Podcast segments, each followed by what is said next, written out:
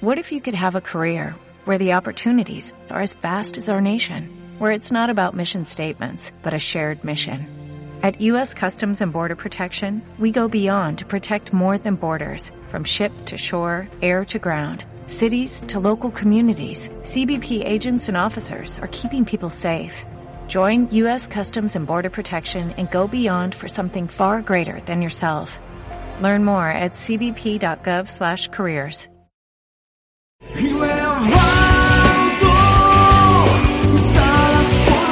Este mensaje fue grabado en el auditorio de la Iglesia Familiar de Restauración La Alianza Norte Bogotá.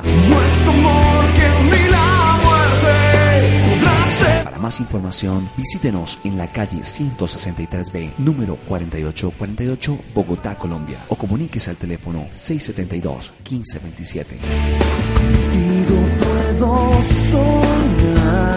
Somos una iglesia de relaciones significativas. Estamos para servirle. Con nosotros, el reverendo César Augusto Muñoz Serna.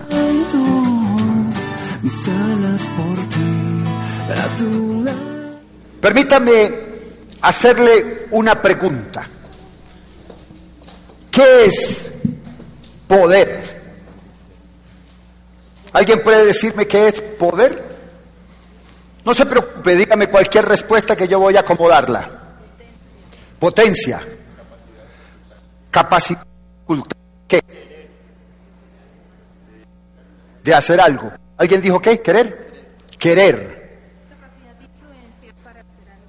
Capacidad de influenciar para hacer algo. ¿Qué más es poder? ¿Ah? ¿La mano es poder? Ah, de mando. ¿De mando qué? ¿De demandar? Para eso tienes a María Claudia. No, no, no, no es ese. Ah, de demandar, demandar, demandar, demandar. ¿Qué más es poder? ¿Ustedes creen que usted tiene poder? ¿Usted cree que usted tiene más poder que el mismo presidente de la República? ¿Quién dijo sí? ¿Por qué Blanca? Perdón. ¿Por qué qué? Porque en el nombre del Señor Jesús tenemos poder. ¿Por qué más? A ver, los que dijeron que sí. A ver qué pasa con los valientes que dijeron que sí. Porque Dios nos hizo a su imagen y semejanza. ¿Qué más es? ¿Por qué más yo creo que eh, tengo poder? Que tengo más poder que el presidente. ¿Ah? y recibiréis poder cuando haya venido sobre vosotros el Espíritu Santo. Señor, mándame el Espíritu Santo, ya lo tengo, tengo poder. Entonces, sí ya, por el poder que me ha otorgado la llenura del Espíritu Santo, levita.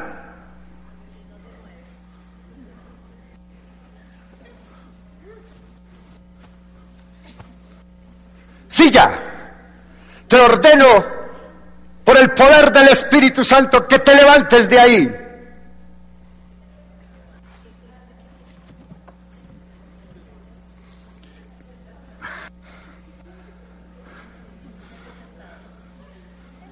Sí, ya levanta.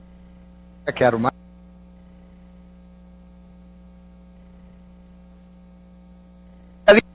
Y recibiréis poder cuando haya venido sobre vosotros el Espíritu Santo. Ya tengo el poder porque yo sé que el Espíritu Santo está sobre mí. Levántate, silla, obedéceme.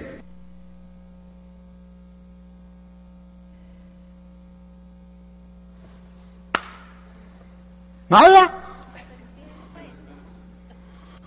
Nada. Se levantó la silla por un poder mecánico. Mis amados, usted tiene el poder de Dios. Sí, solo sí. Ese poder está acompañada de la oración. Porque la oración tiene poder. La Biblia te da herramientas. Hechos de los Apóstoles dice que recibiréis poder cuando haya venido sobre vosotros el Espíritu Santo y me seréis testigos Pero antes de lo que Claudia dijo, dice, toda potestad me es dada en los cielos y la tierra. de Jesús. No cabe duda que el hombre más poderoso que ha existido sobre la tierra es nuestro Señor Jesucristo.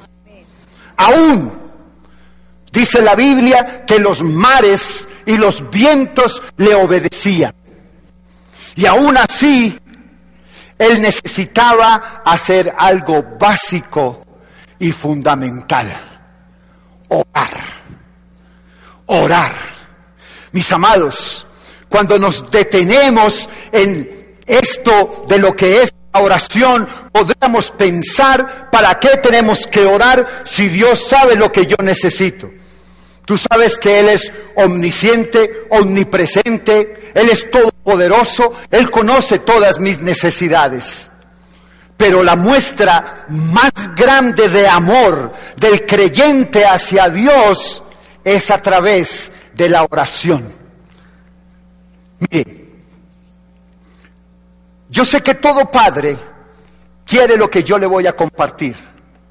Nosotros como padres queremos hacer a nuestros hijos fuertes, no en belleza física o en fortaleza física, sino haciéndoles y enseñándoles que sean autosuficientes, que no dependan de absolutamente nadie, ni siquiera de nosotros sus padres, porque nosotros tememos que un día no vamos a estar para ayudarlos.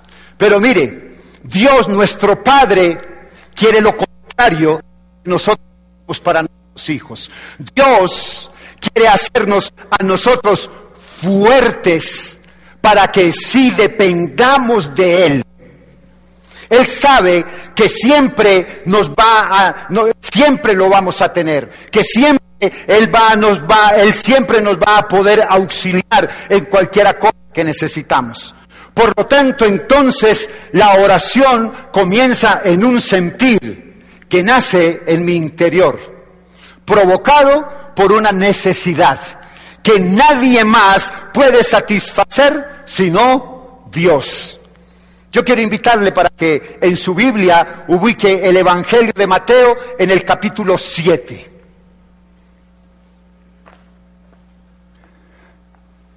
Evangelio de San Mateo, capítulo 7.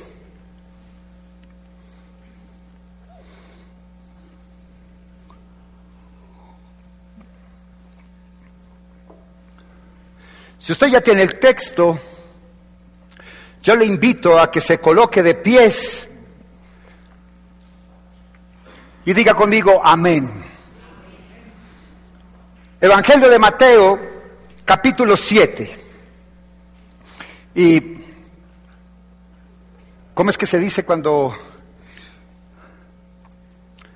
Ah, leámoslo juntos. ¿Ah? Ah, bueno, a eso. Vamos a leer la palabra de Dios en el nombre del Padre y del Hijo y del Espíritu Santo a la voz de tres. Verso 7, 3. Pedid, despacio, muy despacio, pedid y se os dará buscad y hallaréis, llamad y se os abrirá, porque todo aquel que pide, recibe, y el que busca, halla, y al que halla, se le abrirá. Que Dios bendiga su palabra y que podamos llevar cautivo todo pensamiento cautivo a la obediencia a Cristo. Mire, mi amado, tome su lugar. Cualquier persona que se pone a orar quiere saber la clase de Dios al que se está dirigiendo. Quiere saber en qué clase de atmósfera espiritual se oirán sus oraciones. Él estará orando de pronto a un Dios mezquino, al Dios que hay que sobordar, si me das te doy. Si tú me das tal cosa, entonces yo voy a ayunar. Si tú me das tal cosa, entonces yo voy a orar. Si tú me das tal cosa, entonces yo voy a ir a la iglesia. Estamos orando detrás de ese Dios mezquino. Estamos orándole a un Dios cástico. Ese Dios que nos da las cosas que aparentemente vienen de Él, pero que son para nuestra perdición. O estamos orando a un Dios con un corazón tan amable, pero tan amable que está más dispuesto a darnos que nosotros a pedirle. Mis amados, los judíos amaban la oración. Los judíos perseguían el tiempo de oración. Ellos podrían dejar de comer, ellos podían dejar de hacer lo que fuera, pero no podían dejar de buscar a Dios en oración. Los rabinos judíos decían cosas preciosas acerca de la oración. Por ejemplo, Dios está cerca de sus hijos como lo están los oídos de la boca. El Señor Jesús vuelve y aquí en este sermón del monte y retoma el concepto de la oración. Ella lo había tomado en el capítulo 6 del verso 5 al 15 que habla del Padre nuestro.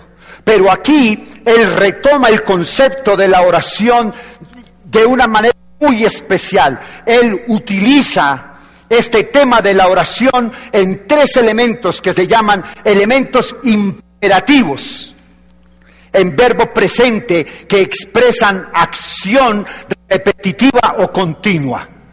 Mira, cuando leemos el texto en Mateo 7, 7, encontramos esos tres elementos que el Señor Jesús nos está dando. ¿Cuál es el primero? Pedid y se os dará. Buscad y hallaréis Tercero, llamad y se os abrirá. Es una acción que demanda continuidad.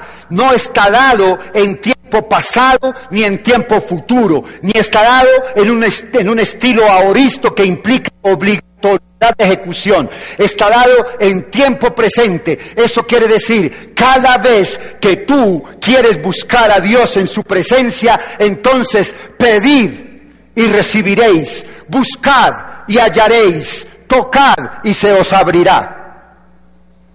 Quiero explicarles hoy en el contexto de la oración qué significa cada uno de estos elementos que el Señor Jesús nos ha dejado.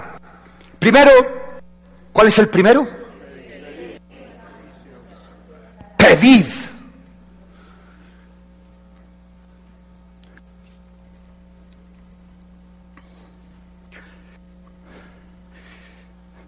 Mire, yo, con un sentido de arrepentimiento, voy a referirme a lo que dije en el primer servicio que mi esposa no estaba, porque yo sé que le van a contar de todas maneras. Pedir es un acto de humildad. Pedir es un acto de conciencia clara que tengo un Dios grande y poderoso. ¿Sí? Por eso, si usted quiere ser oído, tiene que pedir. Entonces sucede, aquí es donde va la historia.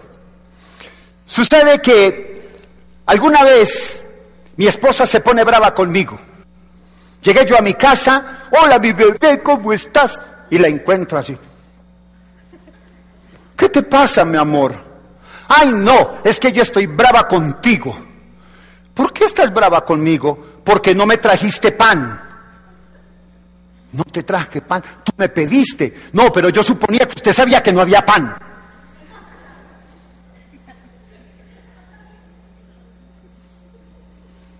Si tú me llamas y me pides que te traiga pan, yo te traigo pan. Pero yo todavía ni soy omnisciente ni omnipresente para saber qué tú piensas.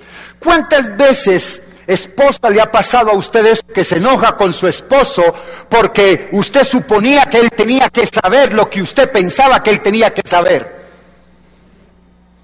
Dios sabe lo que usted necesita, pero le encanta que usted se lo diga. Orar, mis amados, cuando decimos, Pedid y se os dará. Hablamos de esa oración ferviente. Orar es hablar con Dios, es compartir con Él nuestros problemas, nuestras necesidades, nuestros planes, nuestras metas, nuestros logros.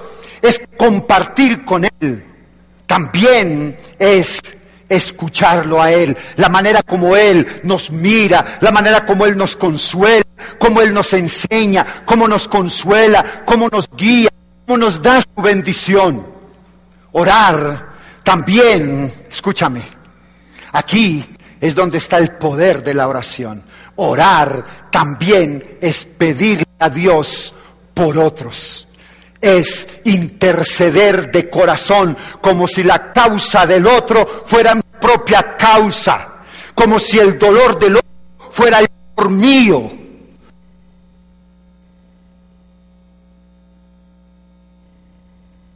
Poder de Dios y solamente a través de la oración intercesora es que ese poder se hace evidente en la vida del que ora. Orar de una manera intercediendo por otro es algo así como la petición que le hace un subordinado a su jefe. Pedir implica humildad y conciencia de la necesidad. Escúchame, pedir y humildad y conciencia de la necesidad. Muchas veces tú le pides a Dios, pero le pides con orgullo, le pides con altivez. Dios no escucha la oración altiva. Pedid conocimiento claro de la necesidad y la expresión de la necesidad que tú tienes. Pedir también presupone la creencia en ese Dios personal, con ese Dios con el cual nosotros podemos tener una plena comunión con Él. Pedir es creer con convicción que Dios responderá todas las peticiones que tú le hagas. Mis amados, el Señor Jesús nos deja saber algo sobre la oración que no se conocía hasta ese momento del Sermón del Monte. Nos enseña que la oración está bajo leyes espirituales. Ojo, la oración está bajo leyes espirituales. Y voy a compartirle qué quiero decir con esas leyes espirituales. Mira, antes del Señor Jesús ya los creyentes oraban. Los creyentes clamaban a Dios, oraban a Dios. Pero ahora Jesús nos hace una declaración. Y es que si pedimos, recibiremos. Que si buscamos, hallaremos. Y que si llamamos, se nos abrirá. Jesús nos está diciendo que nuestra oración va a provocar, escúchame, lo que te voy a decir, que nuestra oración va a provocar una acción de parte de Dios. Ponme atención, cuidado, que tu oración va a provocar una acción de parte de Dios. No es que probablemente suceda, es que con seguridad tu oración va a provocar una acción es algo que ya está establecido por Dios, que así será. Mis amados, está tan establecido que tu oración provocará una acción como que el sol está quieto y como que la tierra gira alrededor del sol. Fíjate en esto. Aún antes de tú abrir tu boca para clamar a tu Padre Celestial. Ya Dios sabía lo que tú le vas a pedir. Pero entonces, ¿por qué es importante que tú lo pidas? Porque si ya Dios sabe todos tus problemas, tus angustias y tus necesidades, ¿por qué es necesario que tú se lo cuentes? Porque aún antes de tu nacimiento, mira, Tú vas a salir de aquí henchido. Y si no te quedas, y te hago una liberación. Antes de la fundación del mundo, antes de que tú existieras, Dios ya había establecido millones, que dije, millones de bendiciones para tu vida. Solo que para poder recibir esas bendiciones tienes que ir y buscarlas en la presencia de Dios en oración. Por la sencilla razón de que fuera de Él nada, absolutamente nada podéis hacer. Hay millones, millones de bendiciones para ti. Hay millones de bendiciones que Dios ha preparado para ti, pero tú tienes que ir a buscarlas. Ellas no te van a llegar a ti. Ellos no van a llegar porque mi hermano está orando. Ellos van a llegar porque tú vas a generar una acción en el mundo espiritual que va a hacer que esa bendición se dé, sí, solo sí, a través de la oración. Tú eres un ser dependiente de Dios. Dígale a la persona que está a su lado, eres una persona dependiente de Dios. Soy una persona dependiente de Dios. ¿Y por qué eres dependiente de Dios? Porque tú saliste de Dios. Porque tu espíritu salió de Dios. Eres una extensión de Dios. Por ese motivo es que eres hecho a imagen semejante de Dios. Si tú te separas de Dios, estás muerto en vida.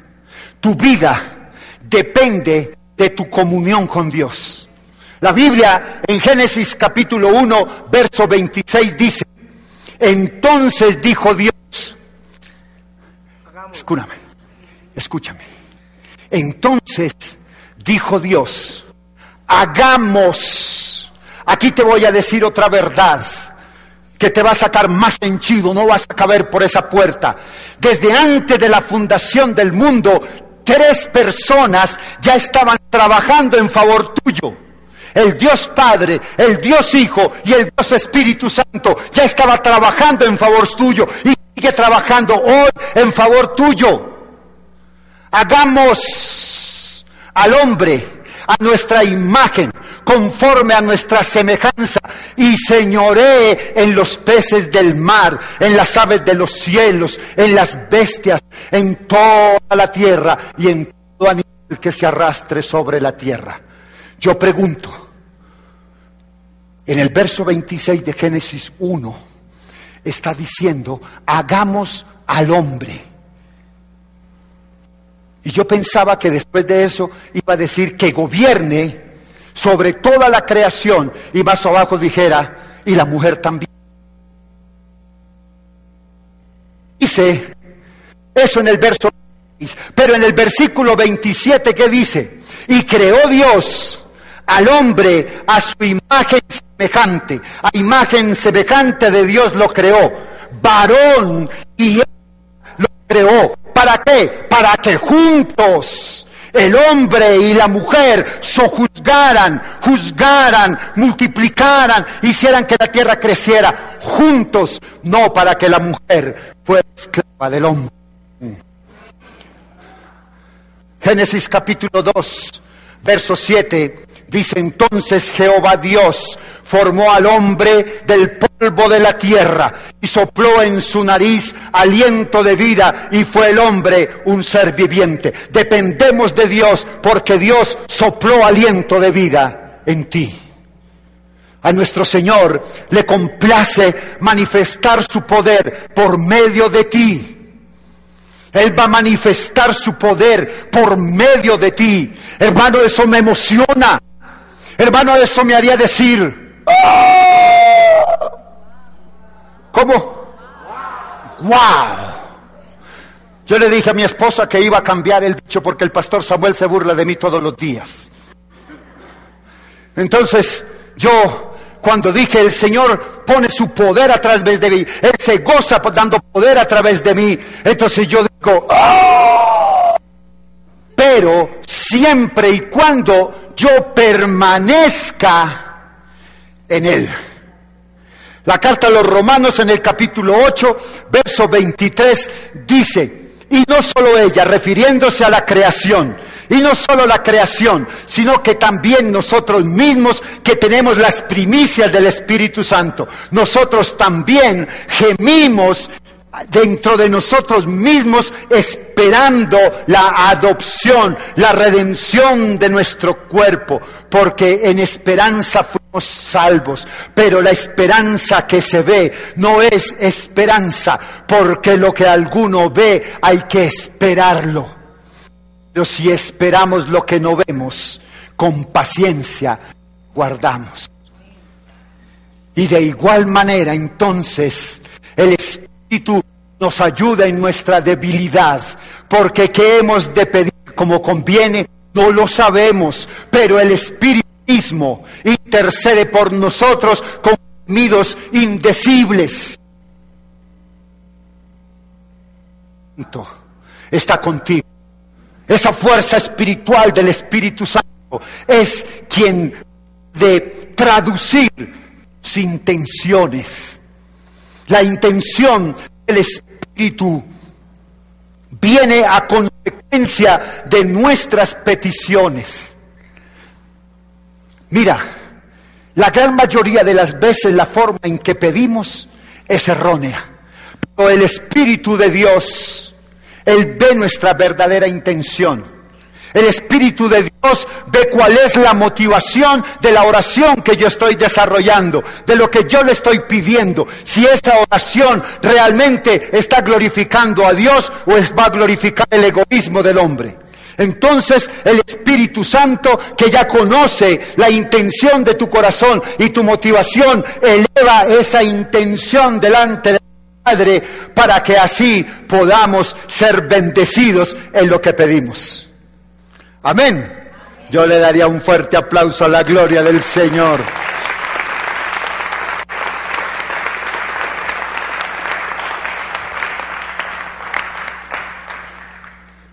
Porque a veces no recibimos como pedimos. Porque es que el verso 27 de 8 de Romanos 8 dice, mas el que es que escudriña los corazones sabe cuál es la intención de tu espíritu, sabes cuál es la, sabe cuál es la intención tuya. Porque conforme a la voluntad de Dios, el Espíritu Santo intercede por los santos y esto eres tú. Mis amados, pero si solo somos creyentes y no acostumbramos orar, si solo hemos reconocido que somos pecadores, que hemos venido delante de Dios con un corazón medio arrepentido y hemos reconocido que somos salvos solo por aceptar el sacrificio de Cristo en la cruz, pero nos olvidamos de orar, pero dejamos de buscar a Dios en intimidad a través de la oración, entonces nos volvemos cristianos débiles. Y permíteme, hay un texto en la Biblia que nos pone sobre aviso. Creo que dice, mas el diablo, como león rugiente, anda buscando a quien devorar. ¿Y quién va a devorar Satanás? A los débiles, a los que han dejado de orar, a los que han dejado de buscar la presencia de Dios, a los que se han olvidado del poder de la oración a través de la búsqueda de la presencia de Dios. Sin hablar con Dios, dejamos entonces de provocar la acción de su poder en nuestras vidas. Sin buscar la presencia de Dios, dejamos de provocar la acción del poder de Dios en nuestras vidas. Mis amados, Dios los protege, Dios nos protege. Es cierto que Él nos bendice a diario, aún sin nosotros pedírselo a Él. Él nos protege de situaciones malas que ni siquiera nosotros nos enteramos. Pero mire, mi amado, usted se levanta en la mañana, a tiempo, hace las cosas a tiempo. Y en un momento determinado recibe la llamada de un hermano de la iglesia y te dice, hermanito, es que llamé porque el Señor puso en mi corazón hoy decirte que te amo. Ay, hermano, sí, gracias. ¿Qué más? No, permíteme orar por ti un minutico. Ay, hermano, no es que me cogió la tarde. Bueno, hermano, yo voy a orar por ti aquí en mi casa. Chao. Y sale corriendo y llega el Transmilenio. Y en el momento en que usted está en la puerta de Transmilenio, pone el pie y le cierran la puerta y el Transmilenio arranca y dice: ah, Me cogió la tarde. Ah, Tenía que haberme llamado este pastor César. Ahora yo qué voy a hacer, qué me invento. Y cinco cuadras más arriba, el Transmilenio se vara. Y diez cuadras más arriba, ese carro se estrella. Pero usted dice, malaya sea, me cogió la tarde. No te das cuenta que Dios te ha protegido. A veces a ti te ha pasado que dejas algo de hacer algo y luego viene algo mucho mejor o alguien te dice, mírase cómo te parece que pasó esto. Y a ti se te olvida decir, Señor, tú me has protegido. Gracias porque tú me has protegido. Se nos olvida, ¿verdad? Mente no es esta la acción, esa de la protección del que el Señor Jesús está hablando, ni es de esa acción la que el Señor Jesucristo hablaba. Estoy hablando de vivir esa vida de seguridad en Dios. En otras palabras, estamos hablando de depender de Dios. Depender de Dios, esto es, depender de Dios no es estar pegado de la Biblia. Depender de Dios es una vida de abundancia espiritual, donde tú sientes esos abrazos de tu Padre, donde sientes sus consejos llenos de sabiduría, donde tú caminas y puedes conquistar el mundo entero, guiado por el poder de Dios, o por tus propias fuerzas. Mi amado, tú te cansas, tú te fatigas, pero cuando tú estás bajo el poder de Dios, cuando estás bajo la función y el poder del Espíritu Santo, todo, absolutamente todo es posible. Todo es posible. Por eso la palabra de Dios dice que si tú tuvieras la fe del tamaño de un grano de mostaza, podrías decirle a ese árbol sicómoro, desarraígate y vete a la mar, y ese árbol se movería. Si tuvieras la fe, si tú tuvieras vida de oración, como Dios quiere que tú la tengas, el poder de Dios, la acción del poder de Dios se movería de una manera sobrenatural en ti y nada ni nadie te podrá hacer frente, como dice su palabra. Dele un aplauso al Señor.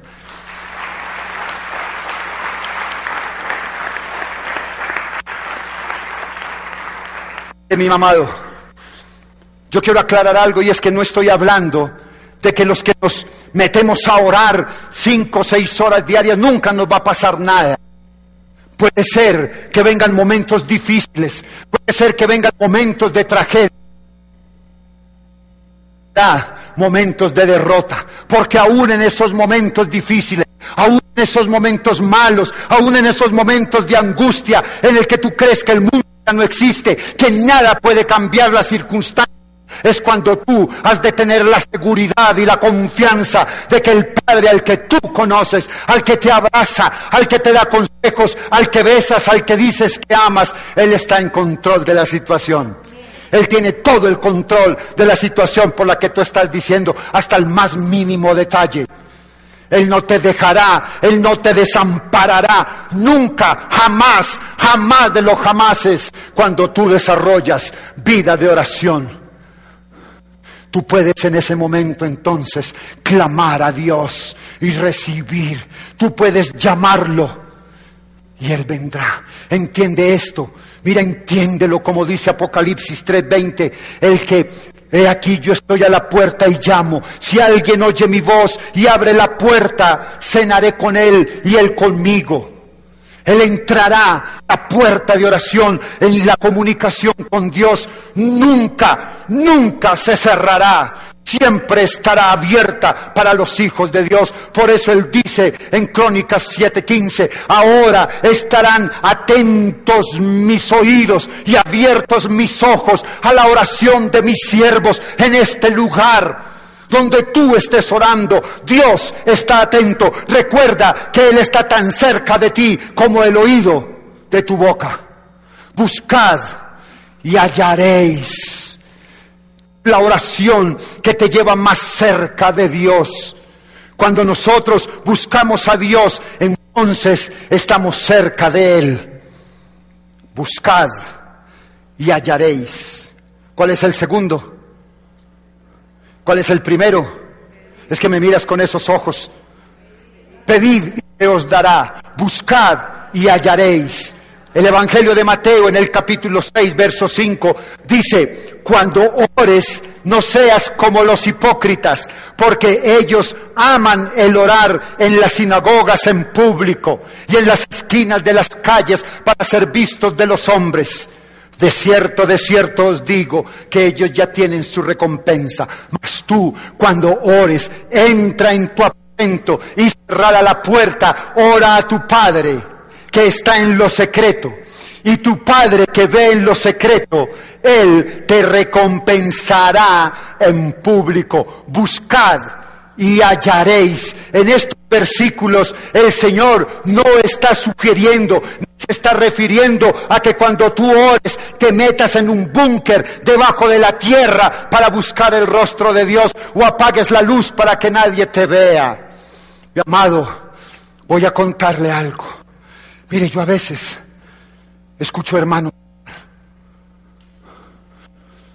y yo me pongo a escucharlos pierdo mi concentración espiritual y me pongo a ver a esos hermanos orando. Y, y, me pongo a verlos y sus manitos son así. Y se ponen así. Y los ojos dan 360 grados de giro. Y levantan su mirada y los ve uno haciendo así. Como hace el mal, como llama ese satánico. Chris Angels, Angels, ¿eso me llamas? así. Y los ve uno así, y empiezan a ser así. Y yo digo, Señor, como soy de ignorante. Yo no sé la palabra de Dios. Y esos oran recetando pasajes enteros, capítulos enteros de la Biblia. Qué disertación tan hermosa, qué manera de orar. Pero cuando abren los ojos, están podridos y perdidos en sus delitos y pecados. Cuando el Señor invitó a orar en lo secreto, está mirando cuál es la motivación que tiene tu alma. ¿Tú te acuerdas de Daniel? ¿Te acuerdas cuando el rey Nabucodonosor dio la orden de que nadie podía orar? Él continuó orando. ¿Y dónde oraba? En su cuarto. ¿Y qué hacía? Abría las ventanas de par en par. Tres veces al día Daniel oraba a la vista de todo mundo. Pero Dios se agradó de la actitud de Daniel, porque Daniel tenía la actitud que a Dios le agrada, de un corazón humillado. Lo que Dios se refiere, lo que el Señor Jesucristo se refiere, esa actitud de cómo oramos, cuál es mi motivación. Mis amados, para ser un gran hombre o una mujer de oración, no necesitas pasar años aprendiéndote la Biblia, solamente necesitas orar de corazón buscando llegar a la presencia de Dios con tus palabras, con tu lenguaje. Nada, absolutamente nada te acerca más a la presencia del Señor que la oración sacerdotal. Mi amado, aquí le voy a soltar otra perla que usted no va a olvidar nunca. La poder es la oración sacerdotal. Apocalipsis capítulo 5 creo que dice, y cuando hubo tomado el libro 5.8, cuando hubo tomado el libro, los cuatro seres vivientes y los 24 ancianos postraron delante del Cordero. Todos tenían arpas y copas de oro. ¿Y sabe que tenía? Las copas de oro estaban llenas de incienso. ¿Y sabe qué es el incienso? La oración intercesora de los santos. ¿Y quién es un santo? Dígamelo a mí, ¿quién es un santo? Diga, yo soy un santo. Las oraciones intercesoras tuyas son las que son olor grato, olor agradable a Dios, son incienso a Dios. Si hay algo que te acerca rápido a la presencia de Dios, es cuando tú te pones a interceder por otros. Mi amado, yo les he contado muchas veces Voy a robármele cinco minutos más, son las dos de la tarde. Todos miran el reloj. Mira, un joven jugando fútbol se el tobillo totalmente. Él empezó a quejarse y dijo, ya sé, voy a ir donde mi pastor. Y se para el pastor con la muleta y le dijo, pastor, mire cómo tengo ese pie. Y el pastor le dijo, uy, eso parece una morcilla. Pastor, yo vengo para que ore por mí, unja con aceite, a ver si me sano. Y yo le dije, claro, le dijo el pastor, no fui yo, le dijo el pastor, claro, claro, ven, vamos a orar. Y el muchacho se sentó en la sala con el pastor, el pastor puso su pie encima de sus rodillas y el hombre empieza a orar. Y empieza a orar por los musulmanes. Y empieza a orar por los judíos convertidos. Y empieza a orar por la ventana 1040. Luego empieza a orar por las FARC, por el NN, por el presidente Álvaro Uribe para que deje de hablar tanto del presidente colega. Que todas esas cosas, una hora y media, dos horas, y el muchacho esperando a que, a que orara por, por su piececito, ¿verdad? Y cuando de un momento a otro dice el pastor, Señor, amén. Y el muchacho le dice, ¿y mi pie? Y le dice, ya, el Señor tiene el control de tu pie. Al otro día, el muchacho estaba sano. La oración de intercesión. La intercesión tiene que ser del alma. Tienes que pedir por el hijo de otro como si fuera tu propio hijo. Tienes que pedir por la sanidad del cuerpo de otro como si el dolor fuese tuyo. Y el Señor entonces te dará promesa. Y esa oración en secreto será recompensada en público. Lo que pediste por el otro será multiplicado para ti. Eso se llama poder en la oración. Eso, eso, iglesia preciosa del Señor, es poder. Cuando esa oración tiene poder, es cuando tú has muerto a ti para que otro pueda sentir el poder de Dios. Cuando has muerto tú a tu necesidad para decirle, Señor, mi necesidad es grande, pero es que la de mi amiga es peor. Yo clamo y gimo por él o por ella. Llamad, se os abrirá, dice la palabra de Dios. He aquí yo estoy a la puerta y llamo. Si alguien oye mi voz y abre la puerta, entraré a él y cenaré con él y él conmigo. Amado, el tiempo de la oración es oración sin cesar, como compartíamos el domingo. Y quiere decir mantener a Dios presente en todo momento, en toda decisión, en todo pensamiento. Es costumbre creyente que le busquemos a Él todos los días, varias veces al día, en un clamor, en conversación pública, en suspiro, pero también se necesita el tiempo en el que tú vas a estar solamente con Él, declarándole a Él de tu amor y de tu necesidad. Mis amados, nuestra iglesia tiene tiempos de oración solos con Él. Los miércoles estamos empeñados en orar, en buscar el rostro de Dios. Mis niños, la iglesia primitiva, los apóstoles tenían una hora en que se reunían para orar y la llamaban la hora de la oración de intercesión. Y esa hora de oración es todos los días, todos los días. no sé en qué momento se perdió esa práctica, no lo sé pero sí sé que nunca ha habido más poder en la iglesia con los tiempos de la iglesia primitiva por la oración con poder. La oración comienza en lo personal y luego entonces se extiende, porque el tiempo de oración nunca, diga conmigo, nunca, estruje la persona que está a su lado y dígale despierte, nunca Nunca será tiempo perdido, nunca será un tiempo perdido. Usted nunca podrá estar tan ocupado trabajando para la viña del Señor que haya que usted se olvide del dueño de la viña. Hay que tomar tiempo con el dueño de la viña. La oración es generar oración con poder. Mi amado, cambio en mi vida comienza cuando yo me postro delante de Él. Y no termina ahí.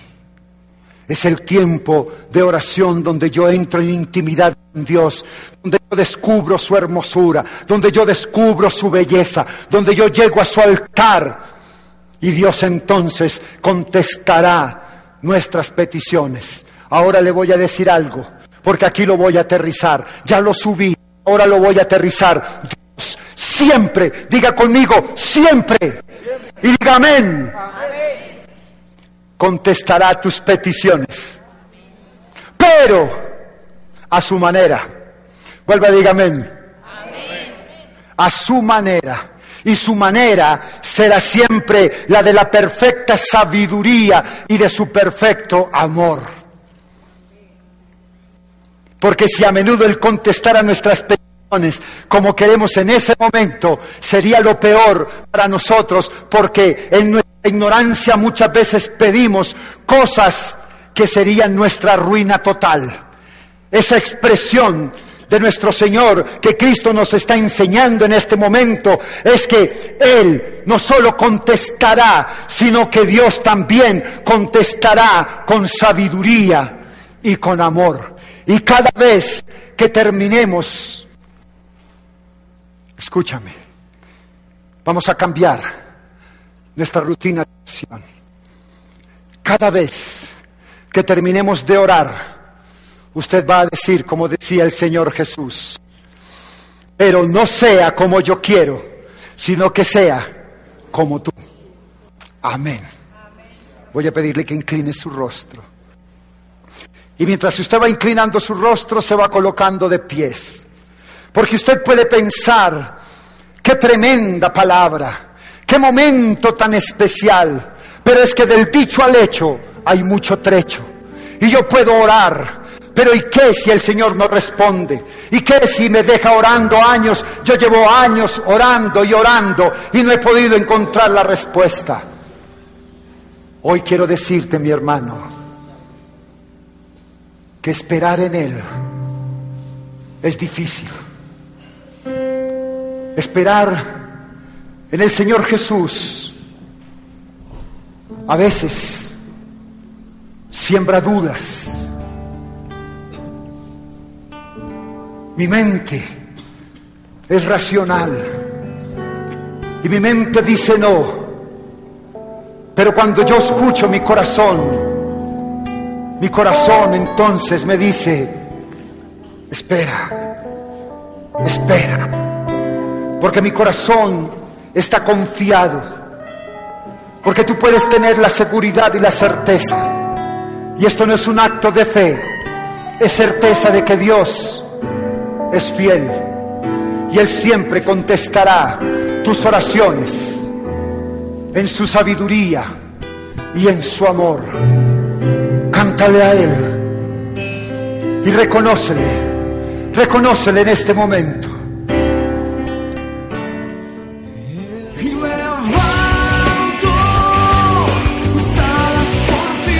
Más información, visítenos en la calle 163B, número 4848. O comuníquese al teléfono 672-1527. Somos la Iglesia Familiar de Restauración, la Alianza Norte Bogotá. Nuestra prioridad, las relaciones significativas. Estamos para servirte. puedo